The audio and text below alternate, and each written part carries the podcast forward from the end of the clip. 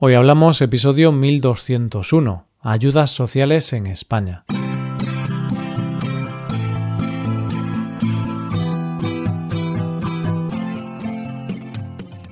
Bienvenido a Hoy Hablamos, el podcast para aprender español cada día. Puedes mejorar tu nivel de español usando nuestros contenidos premium, como la transcripción, explicaciones, ejercicios y también el episodio extra semanal todo esto lo puedes conseguir haciéndote suscriptor premium en hoyhablamos.com. Hola, oyente, ¿qué tal? ¿Cómo estás?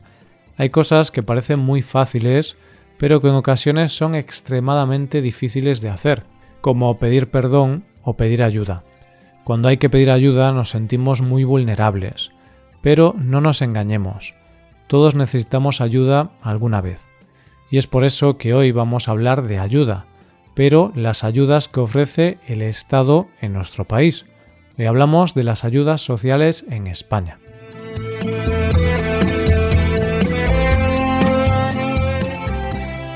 Alguna vez hemos hablado aquí de ese concepto que es el estado de bienestar, es decir, que en teoría un gobierno debe cuidar de sus ciudadanos y darles prestaciones básicas, como sanidad o educación pública. Y es que al fin y al cabo, si lo vemos de una manera muy básica, la relación entre gobierno y ciudadanos puede ser una relación de yo te doy cuando tú necesitas y tú me devuelves cuando yo lo necesito. Es decir, es como una relación con los amigos. Yo te escucho cuando lo necesitas, yo te apoyo cuando lo necesitas, pero si tú no lo haces cuando yo lo necesito, entonces no es amistad, es ser un caradura, un egoísta o un abusón. Y lo cierto es que los ciudadanos nos pasamos toda la vida dándole dinero al gobierno o al Estado mediante nuestros impuestos. Así que lo justo sería que el Estado nos devolviera el favor. No. Y la verdad es que hay momentos en que se necesita ayuda. Eso es así. Y cada vez más familias o personas españolas necesitan ayuda. Son tiempos difíciles para casi todos. Y la pregunta es, ¿los españoles tenemos ayuda por parte del Estado? Hay ayudas para las personas que más lo necesitan. Hay ayudas para esos momentos de necesidad y para las personas más vulnerables. Pues de eso precisamente vamos a hablar hoy, de las ayudas sociales que el Gobierno de España da a diferentes colectivos. Ayudas sociales hay muchas y para muchos colectivos. Así que, si te parece bien, voy a intentar organizar este episodio por colectivos y hablaré dentro de cada uno de ellos sobre cuáles son las ayudas más reseñables de cada colectivo. Pero antes debo aclarar que algunas ayudas son estatales, es decir, que las da el gobierno central, pero otras dependen de cada comunidad autónoma. Por ejemplo, la Comunidad de Madrid ha anunciado una nueva ayuda para futuras madres menores de 30 años, a las que se concederá un cheque bebé de 14.500 euros. Pero bueno, aquí vamos a hablar de las ayudas estatales, que posiblemente son las más importantes. Además, hay tantas comunidades distintas que es imposible hablar de todas. Quizá la ayuda más conocida y más famosa en los últimos tiempos sea la ayuda conocida como el ingreso mínimo vital, que lo que pretende es, como su propio nombre indica, que las personas o familias sin recursos tengan un mínimo ingreso garantizado. Es decir, que está pensada para ayudar a esas personas que se encuentran por su situación económica en una situación de vulnerabilidad. Lo importante de esta ayuda es que no hay una sola cuantía y esa es para todo el mundo. No, la cantidad de dinero asignado para cada persona o familia depende de sus ingresos y de lo que le falte para llegar a lo mínimo estipulado. Es decir, una persona sola se estipula que lo mínimo que debe cobrar es unos 470 euros al mes. Si esa persona no cobra nada y no tiene patrimonio para mantenerse, recibe esa cantidad íntegra. Pero si, por ejemplo, tiene otra ayuda de 200 euros, se le otorgaría lo restante, es decir, 270 euros, hasta llegar al mínimo de 470 euros. Y esto nos lleva a las ayudas que tienen en nuestro país las personas desempleadas, que es básicamente lo que en España conocemos como el paro. Si tú te quedas en paro, el Estado te da un dinero cada mes, Y ese dinero, la cantidad que te entreguen, depende del tiempo que hayas trabajado y cuánto hayas cobrado. Es por eso que se llama ayuda contributiva.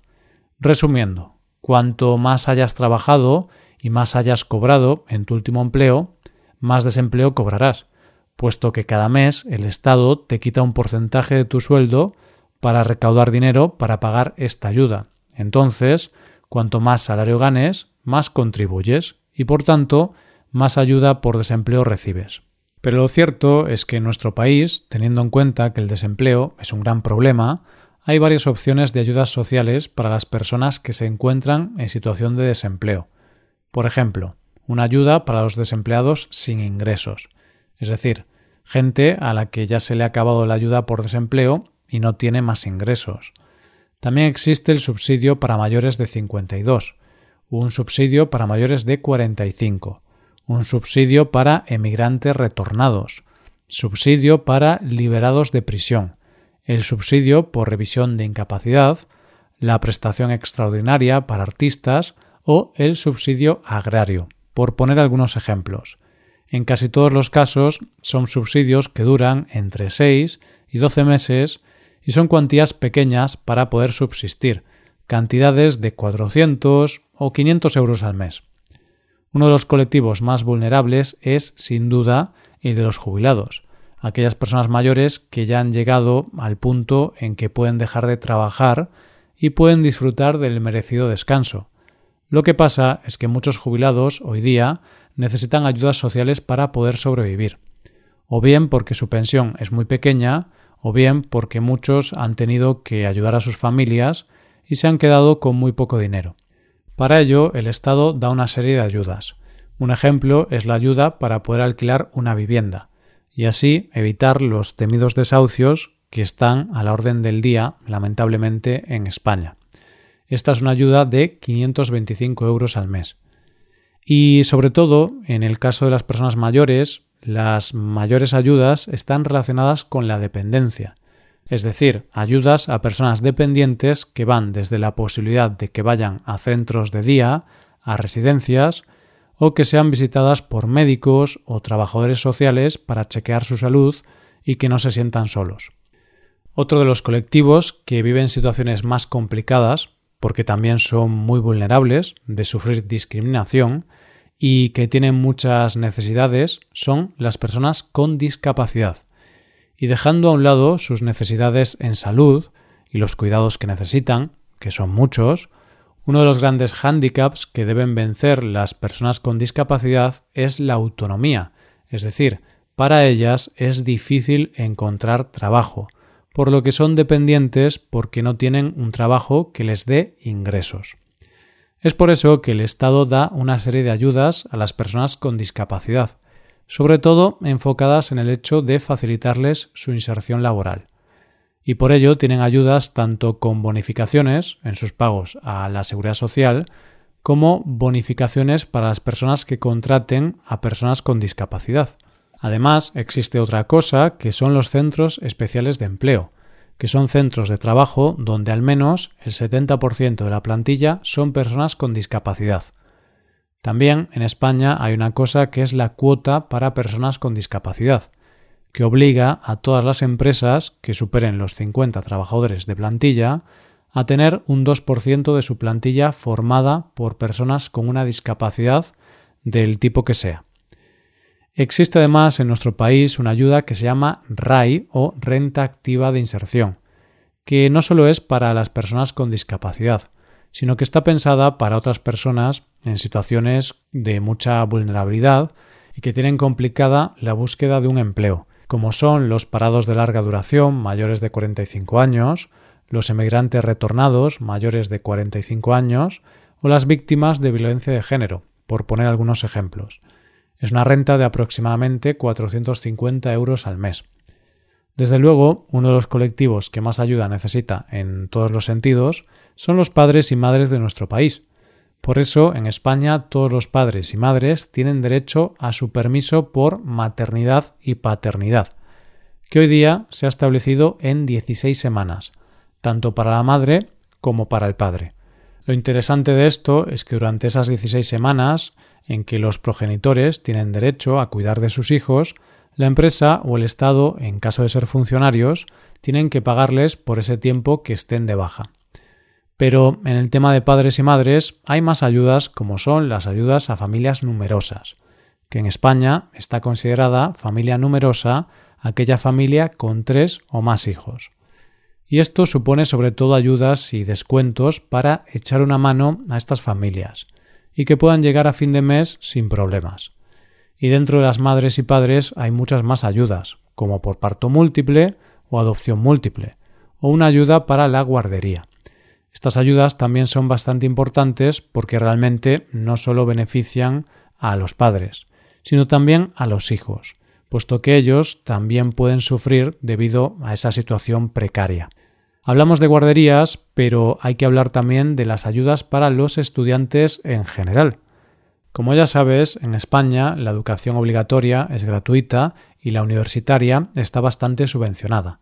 Pero lo cierto es que la educación nunca es 100% gratuita en el sentido de que estudiar lleva asociado una serie de gastos como el material, los libros de texto o cientos de cosas que lleva consigo el estudiar desde la guardería a la universidad. Es por eso que España tiene un sistema de becas, o sea, ayudas económicas para todas las personas que lo necesiten a la hora de costear todos estos gastos y existen tanto en el colegio, en el instituto y en la universidad. Además, en España hay una serie de facilidades para el momento más complicado de las personas jóvenes, ese momento en que se pasa de la juventud a ser adulto, que es básicamente cuando tienen que buscar empleo. Pero como ya sabrás, la búsqueda del primer empleo es un poco la pescadilla que se muerde la cola, porque las empresas buscan personas con experiencia, que tú, como joven, no tienes, pero que nunca vas a poder conseguir si nadie te da la primera oportunidad. Así, por ejemplo, existe el contrato en prácticas o el contrato para la formación, que permite encontrar trabajo a aquellas personas que no tengan formación. Pero bueno, esto realmente no son ayudas, sino que son facilidades o adaptaciones para allanar el camino a los jóvenes. Lo cierto es que ayudas sociales hay muchas más, como pueden ser a emprendedores o ayudas para alquilar una vivienda. Hay muchísimas ayudas, como puedes ver, pero ayudar a quien más lo necesita es lo mínimo que se le puede pedir a un estado del bienestar como tenemos en España, es decir, devolver todo lo que los ciudadanos dan, una relación equilibrada de amistad. Pero al preparar este episodio no puedo evitar sentir un poco de pena, porque si tenemos tantas ayudas es porque hay mucha gente que las necesita. Y es triste tener que vivir en una situación tan difícil. Ojalá que el futuro nos depare más prosperidad y que cada vez sean menos necesarias este tipo de ayudas. Hasta aquí el episodio de hoy y ya sabes, si te gusta este podcast y te gusta el trabajo diario que realizamos, nos ayudaré mucho tu colaboración. Para colaborar con este podcast puedes hacerte suscriptor premium. Los suscriptores premium pueden acceder a la transcripción y a ejercicios y explicaciones. Hazte suscriptor premium en hoyhablamos.com. Muchas gracias por escucharnos. Nos vemos en el episodio de mañana. Pasa un buen día. Hasta mañana.